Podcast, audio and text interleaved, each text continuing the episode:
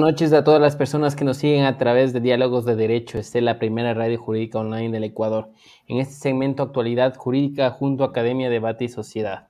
Es un gusto dirigirme hacia ustedes en esta nueva temporada. Estábamos muy contentos de volver a tratar temas interesantes que son de relevancia social, pero sobre todo también llegar con un mensaje a todos los jóvenes, a los profesionales del derecho y a la sociedad en general para tratar temas que son de interés y que vamos a irlo analizando con crítica, con profesionales expertos y con invitados extraordinarios. Sin más preámbulos, buenas noches, Sebastián. Hola Luis, qué gusto estar compartiendo en esta ocasión en Actualidad Jurídica, una nueva temporada que se viene con nuevos conocimientos. Me siento muy contento también de poder seguir generando ¿no? experiencias que aportan a una sociedad que es igual importante seguir capacitando a todas las personas que están dentro de nuestra profesión. Además, les queremos contar que esta noche nos acompaña el abogado Stefan Mora, con quien hablaremos de la SAS en Ecuador. ¿Nos puedes hablar de nuestro invitado?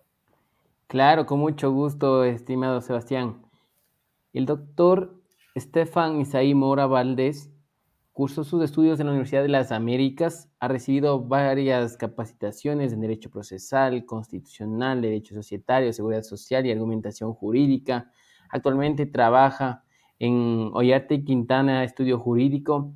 También ha estado en algunas instituciones públicas como la Superintendencia de Compañías, la Superintendencia de Bancos, del Consejo de la Judicatura, como también ha estado en la Contraloría General del Estado y otras instituciones.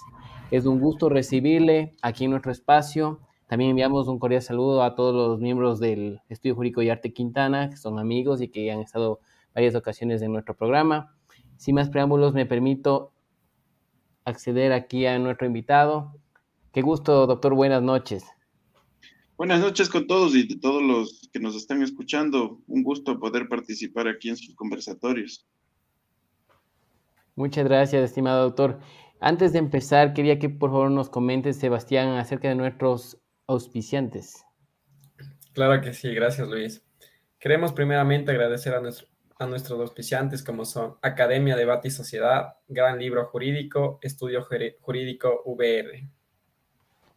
Muchas gracias, Sebastián. Bueno, vamos a comenzar a desarrollar este tema tan interesante que vamos a hablar el día de hoy, que se trata acerca de las sociedades por acciones simplificadas un tema que llegó hace poco, que modernizó la forma de empezar a hacer emprendimientos, de empezar a hacer empresas y que incluso ha facilitado la vida a los abogados y también a los negociantes y también a las personas que quieren una nueva actividad económica. Qué gusto, doctor. Buenas noches, bienvenido. Le doy la palabra.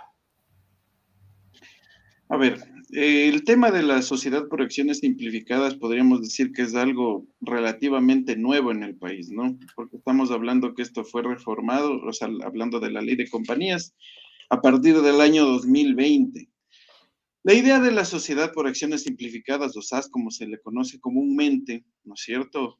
O se lo identifica, digamos así, por, el, por las personas, es el, se crearon para, diría yo, una facilidad de crear o de formalizarse, ¿no es cierto?, de las personas que tratan de hacer actos de comercio o que ya les estaban haciendo eh, o que ya estaban haciendo actos de comercio a través de que una persona jurídica, que en este caso sería la sociedad por acciones simplificada. Entonces, la idea de, crear, de, de, poner, digamos, esto en la práctica a través de, de la normativa y tipificarlo así a partir del 2020 yo diría que es para que las personas que estaban, digamos, en informalidad pasen a tener eh, una formalidad y que puedan ser controladas a través del ente de control que es la Superintendencia de Compañías, Valores y Seguros y así puedas, se pueda tener tal vez una realidad, ¿no es cierto?, de las personas que tratan de emprender, ya sea que sean catalogadas como pymes, ¿no es cierto?, o microempresas. Entonces, esa, esa es la idea principal, diría yo, que es el implementar esta figura de la sociedad por acciones simplificada en la legislación ecuatoriana. Muchas gracias, doctor. Eh, pero ya como tal, ¿qué significa una sociedad por acciones simplificada? O sea, ¿cuál es, el, ¿cuál es la definición como tal a diferencia de otras compañías? A ver, la sociedad por acciones simplificada en lo que varía, podríamos decir, de otras compañías digamos que antes de que se implemente las, las SAS, era la sociedad, las sociedades anónimas, las sociedades de responsabilidad limitada, en sí todas son compañías mercantiles, todas están bajo la ley de compañías y bajo la superintendencia de compañías, valores y seguros, ¿no es cierto? La diferencia está en sí en, digamos, en la forma en que se constituye y en la forma en la cual, para qué están destinadas estas, estas compañías a funcionar. Entonces, ¿qué diferencia tenemos entre la sociedad por acciones simplificada con la anónima y con la responsabilidad limitada? Es digamos, específicamente en el tema de, por lo menos si hablamos de, de, constituirlas, en el tema de requisitos. la sociedad por acciones simplificadas tiene unos requisitos bastante laxos, se podría decir, en el sentido de que es menos engorroso el trámite para constituirlo. No necesitas una escritura pública, no necesitas llevarlo a inscribir en el registro mercantil, a, diferencia de la sociedad anónima y a diferencia de la de responsabilidad limitada. Lo que hay que tener en cuenta es que las tres solo son, los socios serán responsables hasta el monto de su aportación, así que en eso no cambiaría nada en, las tres, en los tres tipos de compañías. Lo que hay que tener en cuenta también es que la sociedad anónima nosotros debemos de tener un comisario, debemos de tener el, eh, otro tipo de, otro tipo de, organización interna en la compañía, igualmente en el tema y obviamente con el tema de la limitación de los socios o accionistas, asimismo en la de responsabilidad limitada, tenemos que tener en cuenta que hasta máximo 15 socios se podrá tener en la compañía de responsabilidad limitada, no así con la sociedad por acciones simplificada que no te limita en ese tema, no te limita ni que tengas eh, dos socios como en las otras dos, sino puedes ser una compañía unipersonal o indefinidamente el tema de socios o accionistas que tú quieras incorporarles. Entonces, ese es en verdad, digamos, las diferencias, más que un tema conceptual, es un tema ya de la práctica diaria, un tema de para qué se crearon estas compañías y para qué función se les puede utilizar. Entonces, eh, obviamente también no saltemos del tema de, la, de, con cuánto se las debe construir, el aporte, ¿no es cierto? El aporte del capital social. Entonces, se entiende que como la sociedad anónima es una sociedad más, eh, digamos, de dinero, ¿no es cierto? Una sociedad en la cual se prima más el tema económico, más no el personal, porque ahí se diferencia en el tema de la compañía de responsabilidad limitada, donde sí se prima el tema del personal, porque tienes bastantes restricciones para cambiar, eh, para hacer transferencia de, socios o accionistas. Eh, no puedes, eh, si no tienes la aprobación de la Junta General, no vas a poder incorporar más gente. Entonces ahí estás primando más del tema del, del personal o de los socios que conforman esa compañía de responsabilidad limitada.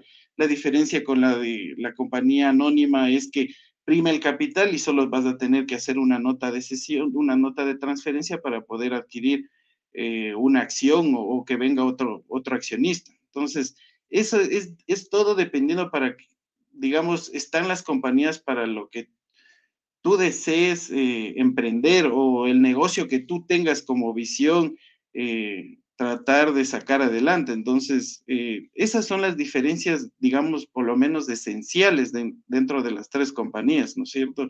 Y obviamente teniendo en cuenta que nos estamos enfocando más en la sociedad por acciones simplificada, que quitando todo este tema, no tenemos restricción de socios, como le había dicho, no tienes limitación del, o no tienes un mínimo de aporte de capital eh, para poder constituirla eh, tienes mucho menos eh, que sujetar del tema de los estatutos, porque eso lo puedes crear tú, pueden variar, no, no, no, no hay tanta restricción en el tema de la ley de compañías. Entonces, diríamos que esa es la idea, esa es la idea de crear eh, diferentes tipos de compañías mercantiles, el que tú las puedas utilizar como un inversionista o como alguien que quiere emprender y tú escojas el camino por el cual quieres guiarte. Entonces, esa es la idea pienso yo, principal para el tema de diferenciar el tipo de compañías que tenemos, por lo menos aquí en, en el Ecuador.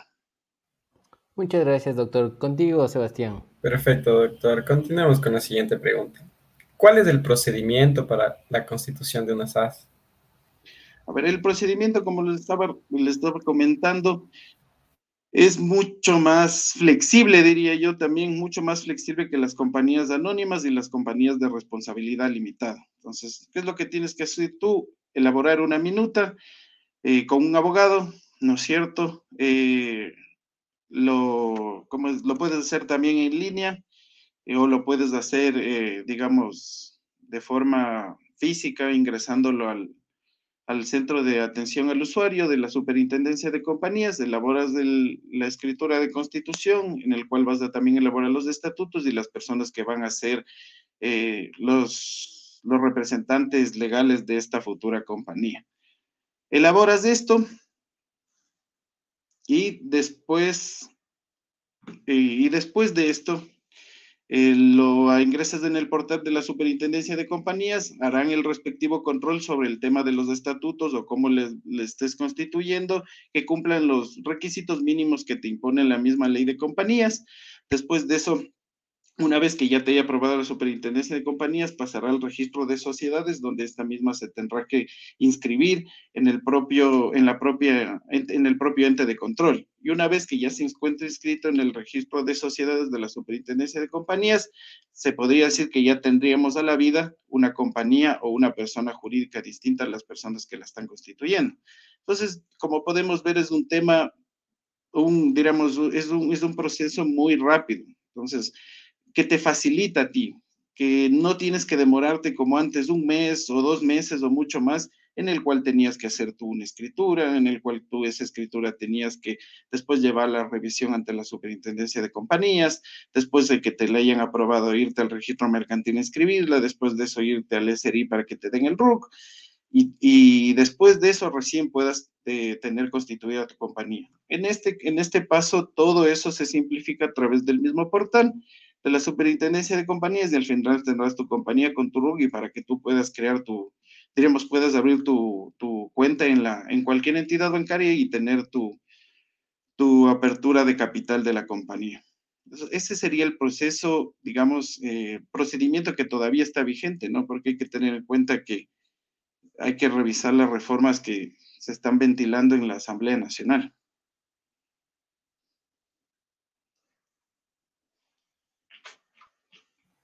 Estimado doctor, quisiera que por favor nos hable un poco acerca de las reformas que están ventilando, ahorita que usted está un poco más al tanto, porque toman en cuenta de que están escuchando este programa estudiantes, profesionales del derecho y la sociedad en general. Entonces es importante también explicarles un poco de qué es lo que está pasando en la Asamblea Nacional en este momento. A ver, una de las principales reformas que se quiere hacer es el tema de, en la ley, la ley de compañías actualmente te dice que la sociedad por acciones simplificadas no podrán, eh, no podrán cotizar o no podrán negociar sus acciones en bolsa, en la bolsa de valores. Lo que tratan estas reformas es que las, cuando tú creas una sociedad por acciones simplificada, tus acciones sí van a, o esta compañía sí va a poder negociar en bolsa, en la bolsa de valores de Quito, de Guayaquil.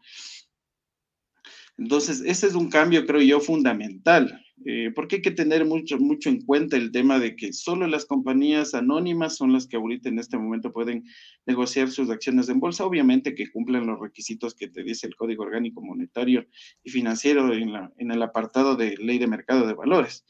Pero se puede decir que solo un, un, requisito fundamental es que solo sean sociedades, diríamos, compañías anónimas. En este caso se les, está, se les va a permitir, o esa es la idea, que las acciones, que la sociedad por acciones simplificadas puedan eh, también cotizar sus acciones en bolsa. Entonces, había muchos, se puede decir que ha habido muchos criterios en contra y a favor sobre este tema, pero creo yo que eso sería de analizarlo igual, tal vez posteriormente o en otra reunión.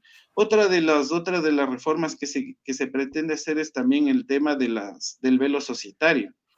Ah, actualmente en la ley de compañías te dice que en el artículo 17 que el velo societario podrá ser levantado a través de, mientras tú pongas, como es, presentes una demanda de inoponibilidad de la persona jurídica ante un juez de lo civil. En este caso, lo que se está planteando también es que ya no sea solo un juez civil, que sino que se haga a través de un árbitro, y de, o sea, a través de arbitraje. Mientras, pero siempre que en, la, en los estatutos conste esta, esta, digamos, esta posibilidad que se lo pueda hacer a través de un árbitro y ya no solo ante jueces de lo, del ordinario ante jueces civiles. Otra de las reformas que también está causando un poco de, digamos, de preocupación, pero principalmente creo yo a la entidad de control, es que, eh, o por lo menos creo que yo se lo he entendido mal, porque se ha estado diciendo que la capacidad de control, la capacidad de control que tiene la Superintendencia de Compañías, Valores y Seguros ante la sociedad de, acciones simplificadas se lo va a hacer solo dentro de un año posterior a su constitución, que ya no va a ser dentro de los cinco o siete años posteriores de su constitución. Entonces, yo creo que ahí hubo una mala interpretación porque hay que tener en cuenta que la superintendencia de compañías, valores y seguros y mucho más el superintendente de compañías tiene la potestad, porque así lo dice la ley de compañías, tiene la potestad para realizar en cualquier momento actos de control, ya sea a través de inspecciones, a través de intervenciones. Entonces, creo que ahí se lo está tergiversando un poco y no se está teniendo en cuenta las facultades que tiene la misma superintendencia de compañías para poder realizar estos actos, ya sea a través de denuncia, a través de un reclamo administrativo. Entonces, hay que tener en cuenta eso también. Eh, por lo menos esas son, creo yo, las que más les ha preocupado, digamos así, a, la, a los juristas y a la misma superintendencia de, de compañías, ¿no? Que ha dicho que se le ha relegado en el tema de, de los debates que se están realizando en la Asamblea por las reformas de la ley de compañías. Muchas gracias, mi estimado doctor. Bueno, en esta parte, Sebastián, tú tenías otra pregunta y sería importante que lo hagas. Sí, ahorita que está tomando este tema de la reforma que posiblemente haya con la SAS, eh, ¿cómo ha ayudado la SAS a los nuevos emprendedores durante este tiempo y durante la pandemia también? A ver, yo lo que creo es que no, no me gusta mucho hablar de cifras, pero creo que es importante en este caso. Estamos hablando que de los últimos años, por lo menos del 50% eh, de, las, eh, de las personas jurídicas que se han constituido son sociedad por acciones simplificadas. Entonces, creo que partiendo de ese dato importante podemos tener en cuenta que esa figura o la figura de la sociedad por acciones simplificadas ha sido una figura relevante relevante, ¿no es cierto?, para la sociedad y para las personas que la han visto útil y que por eso lo están constituyendo. No solo en el tema, como ya explicábamos, en el tema de, del simplificar los engorrosos trámites de que se tiene que hacer para constituir una compañía, sino el mismo tema del, de la capacidad económica, que no se te imponga.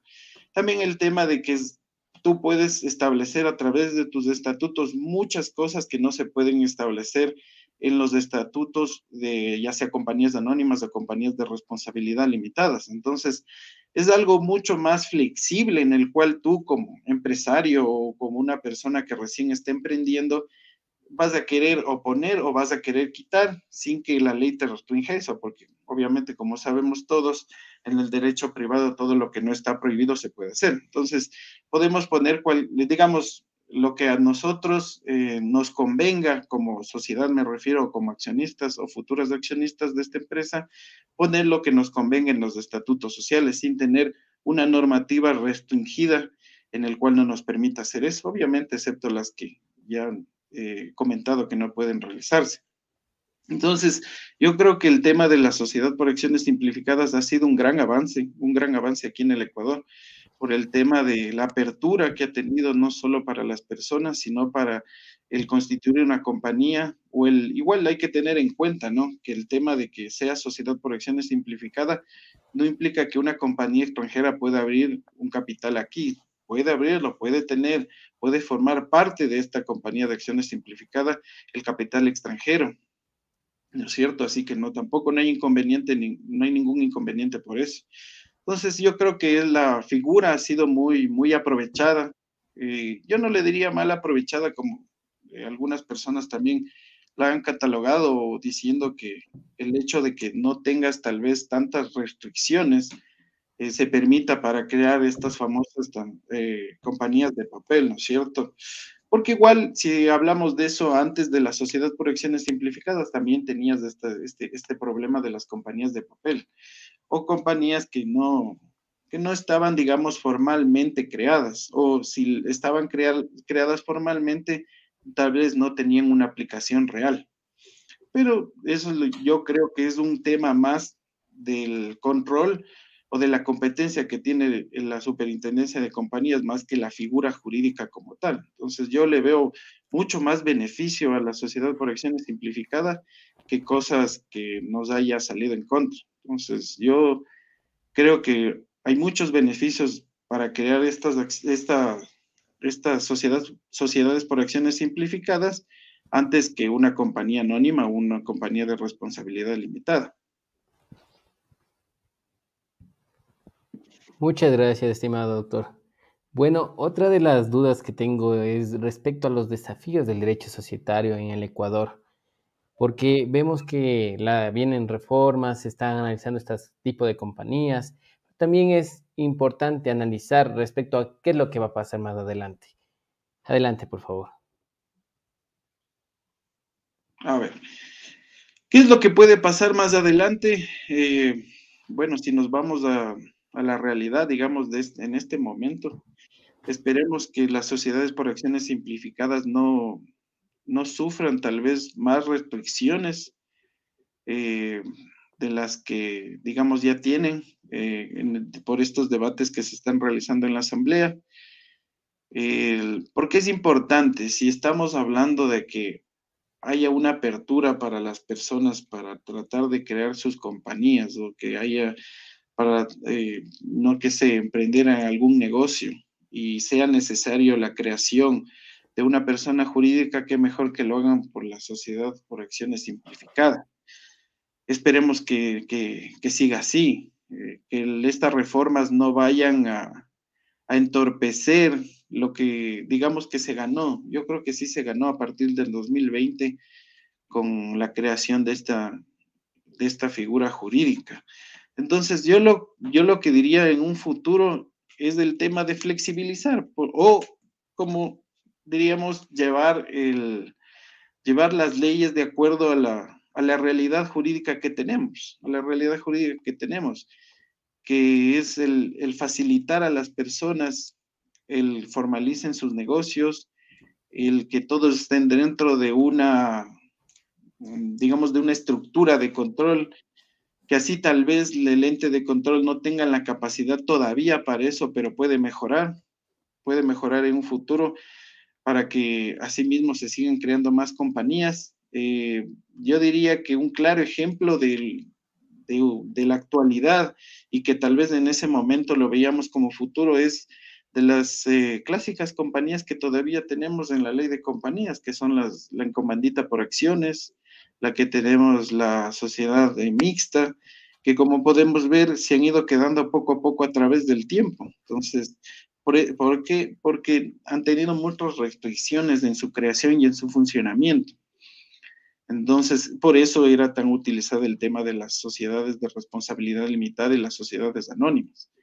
Pero obviamente con la creación de las sociedades por acciones simplificadas, que es mucho más dinámica, mucho más fácil en su creación, mucho más amplia para sus, ah, realizar cualquier acto mercantil o, de negocios, hablando económicamente. Entonces, estamos viendo que tal vez ya estamos en el futuro con, estas, con esta compañía en específico. Entonces, lo que tal vez tendría que revisarse es el tema de un poco de su regulación en el sentido de control, más no de restricción a su creación o a su funcionamiento. Entonces, yo me iría por ese lado, por ese lado un poquito más. Y en el tema, en el caso de que en un futuro sí se les permita a las sociedades por acciones simplificadas cotizar en bolsa, ¿no es cierto? O que puedan cotizarse sus acciones, eh, que cumplan igual, que se les haga cumplir como a las sociedades anónimas ciertos requisitos que están contemplados en el Código Orgánico Monetario y Financiero para que puedan obviamente negociar sus acciones en bolsa o que obviamente se distingan a través de sus estatutos o se les, da, se les haga una, se les exige una reforma de estatutos que no es nada complicado para que estas compañías puedan o requieran eh, cotizar en bolsa. Entonces, yo no le veo ningún inconveniente y yo diría que el futuro es seguir utilizando la sociedad por acciones simplificadas y porque todavía es una figura nueva, entonces no creo que todavía estemos a tiempo o haya pasado mucho tiempo para decidir cambiarla o extinguirla. Entonces yo creo que debemos seguir utilizándola y ver obviamente tratar de mejorar las, mientras transcurse el tiempo.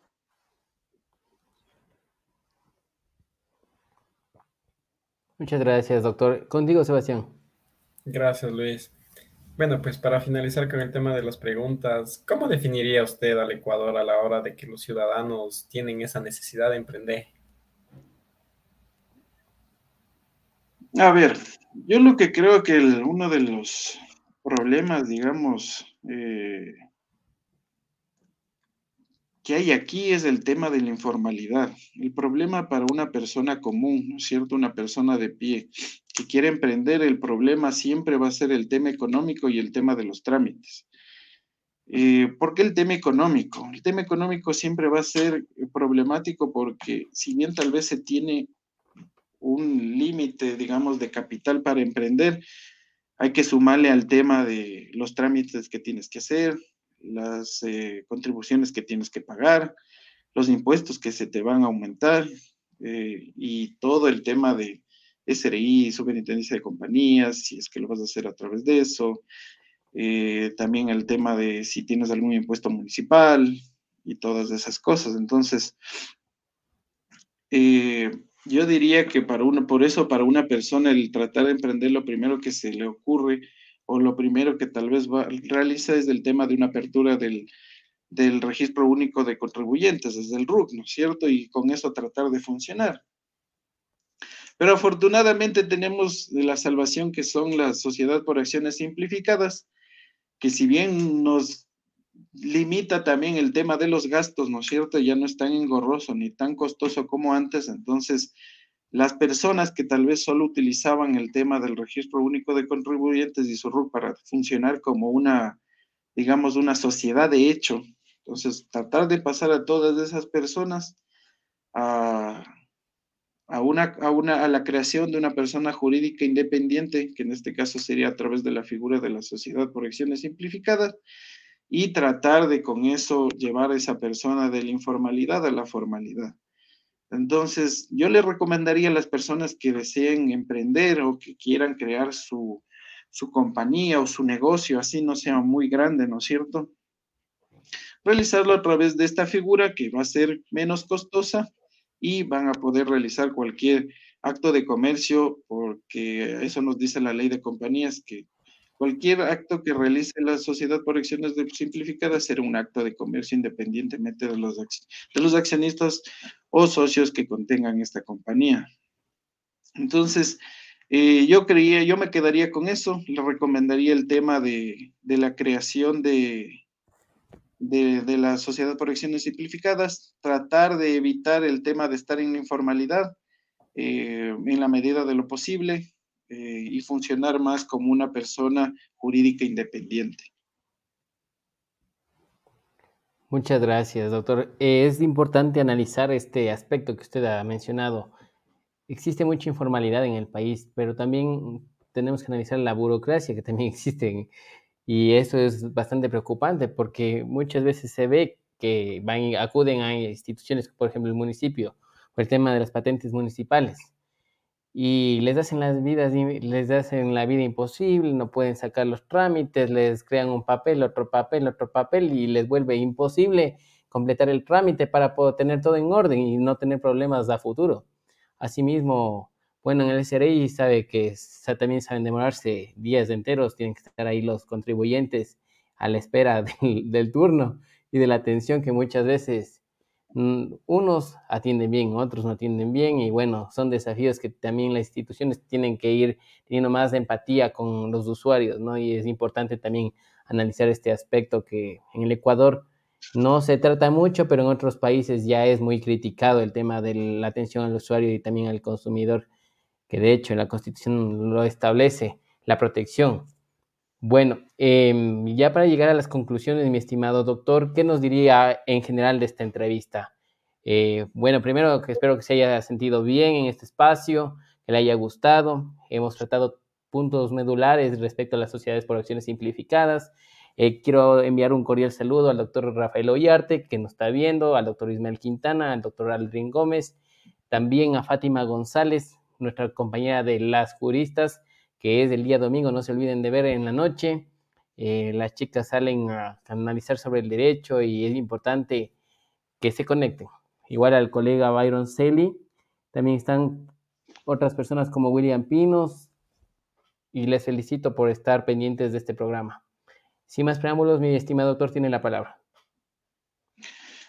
A ver, como conclusión, creería yo que lo más importante es que rescatar la figura, la figura de la sociedad por acciones simplificada, que ha sido muy solicitada en estos últimos años después de su creación, y asimismo tener en cuenta que tal vez pueda tener algunas, digamos, malos usos, pero eso no implica que la figura como tal sea perjudicial. Entonces, yo creo que ha sido mucho más beneficioso la figura de la sociedad por acciones simplificada antes que tratar de condenarlo como, digamos, se podría o podría suceder en los debates de la Asamblea Nacional. Tener en cuenta que la falta de capacidad de los entes de control o de que ya no se realice trámites eh, engorrosos a través de notarías o registros mercantiles no implica que la sociedad es menos formal o que pueda tener algunos eh, vacíos. No, no, totalmente lo contrario. Yo creería que para el tema de emprender y tener un negocio funcionando se necesita mucha más flexibilidad, como la que tenemos con la sociedad por acciones simplificadas. Así que yo me quedo con eso, me quedo con el tema de que es un trámite rápido, eh, una compañía fácil de crear, no necesitas muchos socios o necesitas uno, eh, no necesitas del tema de un capital mínimo, puedes crearlo a partir de un dólar, ¿no es cierto?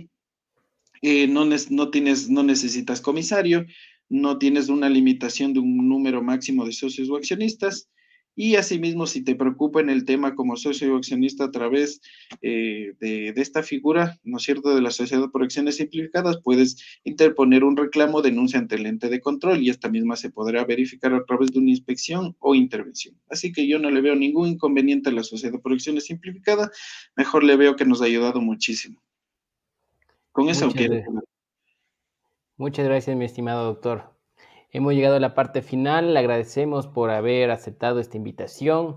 Es espectacular poder contar con un profesional de alto nivel como, como es usted. Eh, también por la referencia eh, de Ismael que me ha hecho llegar esta recomendación y qué extraordinario poder compartir con usted, estrechar estos lazos de, de, conocimiento y también de experiencias desde, desde donde usted está en este momento. Asimismo, analizar de temas que son de interés. Y, y quiero también enfatizar respecto a la importancia de reflexionar acerca de estas sociedades producciones simplificadas y el efecto que causa en una sociedad. Sin más preámbulos, agradezco por su presencia, espero tenerle una próxima oportunidad, espero que haya disfrutado. Asimismo, ¿qué te parece, Sebastián? Ya estamos retomando esta nueva temporada de Diálogos de Derecho EC, segmento Actualidad Jurídica junto a Academia de Debate y Sociedad. ¿Qué te parece? Como acabas de mencionar, Luchito, te robo las palabras. Esto es conocimiento, experiencia, son nuevas capacitaciones que realmente nos ayudan como profesionales a seguir actualizándonos y más que nada con una gran referencia como ha sido Ismael y acá con un gran profesional como es el doctor. Excelente ponencia con un tema que en verdad domina. Quiero enviar un saludo en este momento al doctor Diego Salamea, criminólogo ecuatoriano, que recién hizo el lanzamiento de su libro Las mafias en las universidades, súper interesante sobre el tema de la delincuencia organizada y la corrupción, que les invitamos a leer. Les invito, les invito, ya le hemos de compartir dentro de lo que es la página el enlace respectivo para que puedan abrir el libro. Asimismo, quiero invitarles la próxima semana a la próxima entrevista con nuestro estimado amigo Ismael Quintana, que también estará acompañándonos. Vamos a ir eh, haciendo una visita por el estudio jurídico para invitar a nuestros amigos y empezar así con pie firme esta nueva temporada. Muchas gracias, doctor. Muchas gracias por la invitación. Igual un gusto. Finalmente, Sebas, por favor, dinos dónde están los espacios de diálogos de derecho ese, en donde nomás pueden ver. Eh, claro que sí. Invitamos a todas las personas a ver a nuestra entrevista por el canal de YouTube, además del podcast en Spotify. Muchas gracias. Esto ha sido Diálogos de Derecho EC, segmento Actualidad Jurídica junto a Academia Debate y Sociedad. Que tengan una excelente noche y hasta una próxima oportunidad. Un gusto, hasta luego. Buenas noches.